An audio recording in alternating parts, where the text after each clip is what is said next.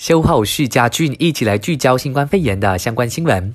第三阶段的行动管制令更加严厉，从明天开始，我国将进入第三阶段的行动管制令。国防部高级部长纳杜斯里伊斯麦沙比利指出，警方将落实更加严厉的管制行动，不只对违反指令的人士开出罚单，还会逮捕他们，把他们控上庭，由法官决定刑罚。一旦罪成，可被判监禁最高两年。伊斯麦沙比利也说，警方不会对散播假消息的人士妥协，就算他们道歉并删除贴文，警方还是会揪出涉案人士，采取对付行动。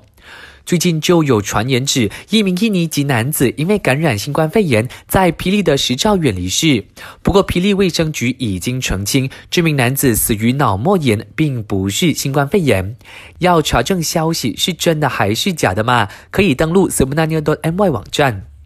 雇员公积金局 （EPF） 今天指出，为了抚顺大部分雇主的要求，决定把雇员三月份薪酬的公积金缴纳日期进一步转延到四月三十号。此外，EPF 也开设线上服务，让有意申请 a l e s t a r i 公积金提款计划的民众即日起通过网上办理手续。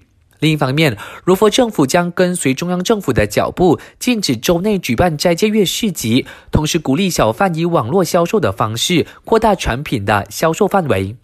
疫情肆虐，请你多加忍耐，留在家中，保护自己和家人免受病毒感染。我是嘉俊，感谢收听。